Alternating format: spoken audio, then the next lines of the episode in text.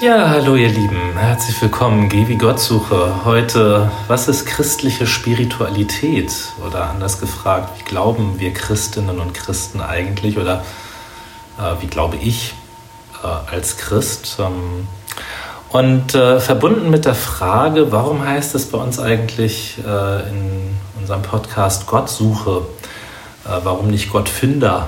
Äh, das werde ich mit erklären heute, mit erzählen. Das ist ein wichtiger Punkt.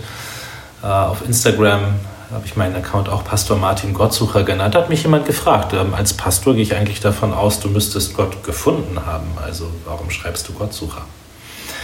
Ja, das will ich euch gern erzählen. Ähm, und, äh, aber ich will erstmal eine Kontrastfolie auflegen. Ähm, und zwar will ich erstmal das Gegenteil von der christlichen Spiritualität erzählen. Und ähm, dabei kommt mir in den Sinn ein Roman, den habe ich schon irre lange nicht gelesen gehabt, habe jetzt nochmal das Buch aufgefrischt. So. Äh, hat mich damals sehr beeindruckt als Schüler, nämlich Schöne neue Welt, Brave New World von Aldous Huxley. Ähm, und vieles von dem, was er da 1932 beschreibt, kommt mir so bekannt vor. Er beschreibt so eine perfekte Welt, in der das Leiden praktisch ausgemerzt ist. Also die Menschen sind so in Kasten aufgeteilt, werden schon, äh, wenn sie in so Brutstationen herangezüchtet werden, auf diese Kaste hin manipuliert. Von Alpha Plus, das sind natürlich die Leitungsfiguren, die auch verehrt werden, bis hin zu den Epsilons, die machen so die Hilfsarbeiten. Ähm, werden die eben so ja, in Kasten eingeteilt und äh, sollen also möglichst wenig kritisch denken, möglichst wenig Freiheit spüren und möglichst viel gehorchen ähm, und so zum Besten der Gesellschaft beitragen ohne Leiden. Ne? Und dazu gibt es das sogenannte Soma. Äh, das ist so eine Droge, die praktisch äh, einen so gleichzeitig sediert und aber auch ein Aphrodisiakum ist. Die Leute werden angehalten, äh, viel Sex miteinander zu machen, aber ohne Liebe. Ähm, und äh, ja, eine Welt, in der auch das Altern gar nicht wahrgenommen wird. Die Menschen sterben dann ganz schnell und das wird auch von allen ferngehalten. Äh, also so eine in Anführungsstrichen perfekte Welt. Ähm, und der Roman geht jetzt so darum, dass jemand in dieser Welt nicht ganz so perfekt ist, ähm, ein Alpha-Mensch, und der findet also heraus, dass er in einem Reservat, in dem die in Anführungsstrichen Wilden leben, dass er da einen Sohn hat, den John. Und den nimmt er mit in diese perfekte Brave New World, in die schöne neue Welt. Und äh, aus diesem Kontrast wird so deutlich, der John hält das gar nicht aus. Ne? Der merkt also, äh, in dieser Welt kann er gar nicht leben äh, verliebt sich in eine Frau, die erwidert die Liebe aber nicht, weil sie gar nicht weiß, wie Lieben geht. Äh, und am Ende fügt er sich, weil er das äh, starke Bedürfnis dazu hat, Schmerzen zu. Also er will eine Welt mit Leiden haben. Äh, und am Ende hält er es nicht mehr aus und äh, bringt sich um. So, und diese Brave New World, diese schöne neue Welt, ähm, also ich muss sagen, ich finde davon was in unserer, in meiner Gegenwart wieder. Also, äh, dass wir so versuchen, so das Leiden aus unserem Leben zu verbannen und ein möglichst schönes, angenehmes Leben zu führen. Ne? Wer wollte das nicht? Äh, dass man sich berieseln lässt und äh, mit der einen oder anderen legalen und illegalen Droge sich so irgendwie gefühlsunempfindlich macht. Äh, das kommt mir also alles bekannt vor. Ähm, und dass man so möglichst wenig an den Tod denken mag und äh, ans Sterben und überhaupt ans Leiden und möglichst perfekt sein will darin. Ne? Ähm, also das finde ich schon sehr treffend beschrieben von Aldous Huxley, was wir heute erleben. So, dem kann ich was abgewinnen für unser Leben heute. Ähm, und dagegen steht so richtig die lutherisch-christliche Spiritualität. Ne? Und ähm, die ist so erlösend äh, geschöpflich. Ne? Ähm, weil Luther ist ja ein Mensch aus dem Mittelalter, lebt in einer ganz anderen Welt als wir. Aber äh, um das nochmal uns so nahe zu bringen, ähm, also er sah das Problem des Menschen von uns darin, dass wir alle sein wollen wie Gott.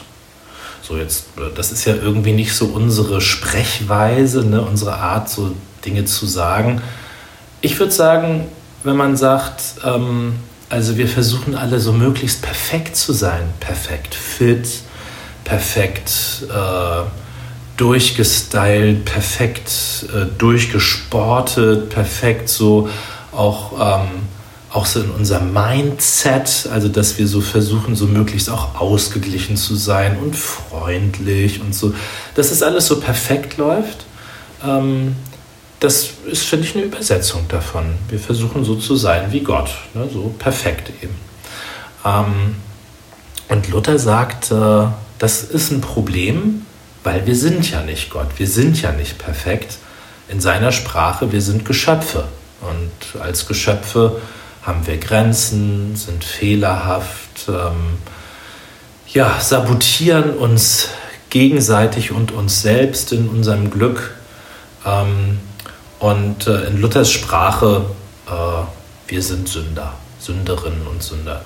Das ist heute so ein ganz fremder Begriff, aber ähm, übersetzt heißt es im Grunde, wir sind Leute, die möglichst perfekt sein wollen und möglichst unabhängig perfekt. So, ne? Nur ich bin perfekt. Hm, und er sagte, das ist der Weg am Leben, wie es wirklich gemeint ist, vorbeizuleben. Er sagte, äh, so wirklich äh, glücklich werden wir nur, wenn wir anerkennen, dass wir Geschöpfe sind, Geschöpfe Gottes, die immer wieder wie Gott sein wollen, dass wir unperfekte Menschen sind, die immer wieder nach Perfektion streben und dadurch unglücklich werden. Ähm, und äh, das äh, ja, ist so bei Luther so eine heilsame Selbsterkenntnis, ne? dass wenn wir sagen so, aha, so bin ich, dann, dann muss ich ja gar nicht mehr danach streben, perfekt zu sein. Dann, dann kann ich ja auch mir an mir selber genügen lassen ne? und, und an Gottes Liebe zu mir. Und das ist ja das Schöne bei Luther, äh, dass, dass Gott so voller Wärme und Herzlichkeit uns als seine fehlbaren, ihm selbst gleich seienden Geschöpfe, gleich sein wollenden Geschöpfe, dass er uns so liebt, so ganz und gar. Ne? Und äh, Luther sagt so, die Freude und die Dankbarkeit, die daraus erwächst, das ist so die christliche Spiritualität und Frömmigkeit, da dankbar für zu sein und, und froh, ein frohes Herz dadurch zu haben.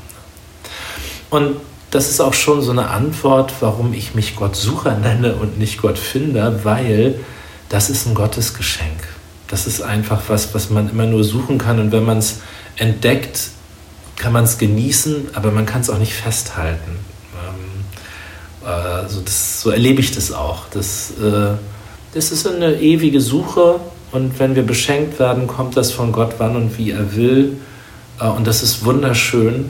Ähm, ja, und das dann zu genießen und dankbar zu sein dafür und sich daran zu freuen.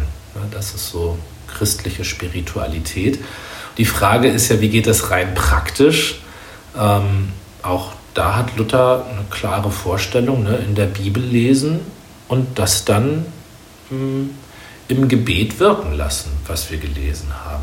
Und äh, Christus zu sich sprechen lassen durch die Bibel. Ne? Und ja, wie viel Zeit nimmst du dir am Tag, äh, Gottes Wort in der Bibel ja, für dich und auf dich wirken zu lassen und das dann zu genießen, was es mit dir macht? Gar nicht so das zu, zu ähm, regulieren oder so, sondern einfach das Wort Gottes zu lesen und dann zu gucken, was es mit dir macht und das dann zu genießen. Ne?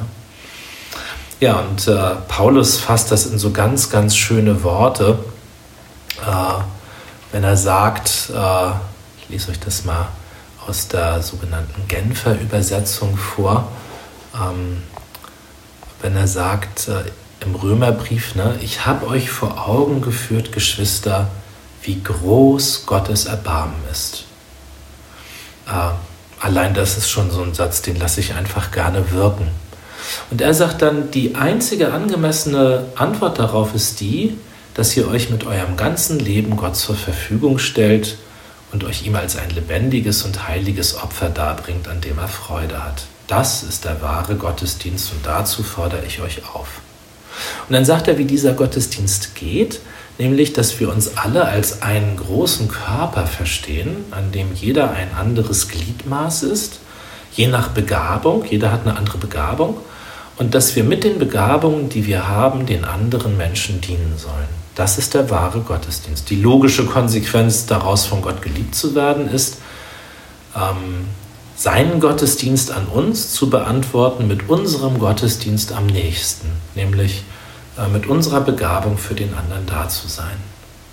So bei Martin Luther war das so, dass er aus der Berufung des Mönchtums den Beruf in der Welt gemacht hat. Und das ist dann unsere Berufung. Ne? Mit was für einer Gabe können wir dem anderen dienen? Also wie diene ich dem anderen als Busfahrerin, als Supermarktverkäufer, als Müllwerkerin, als Schneider, als Managerin, als Bankkaufmann, als Architektin, als Altenpfleger? Und wie dienst du Gott, indem du deinem Nächsten dienst? Mit welcher Begabung bist du da unterwegs?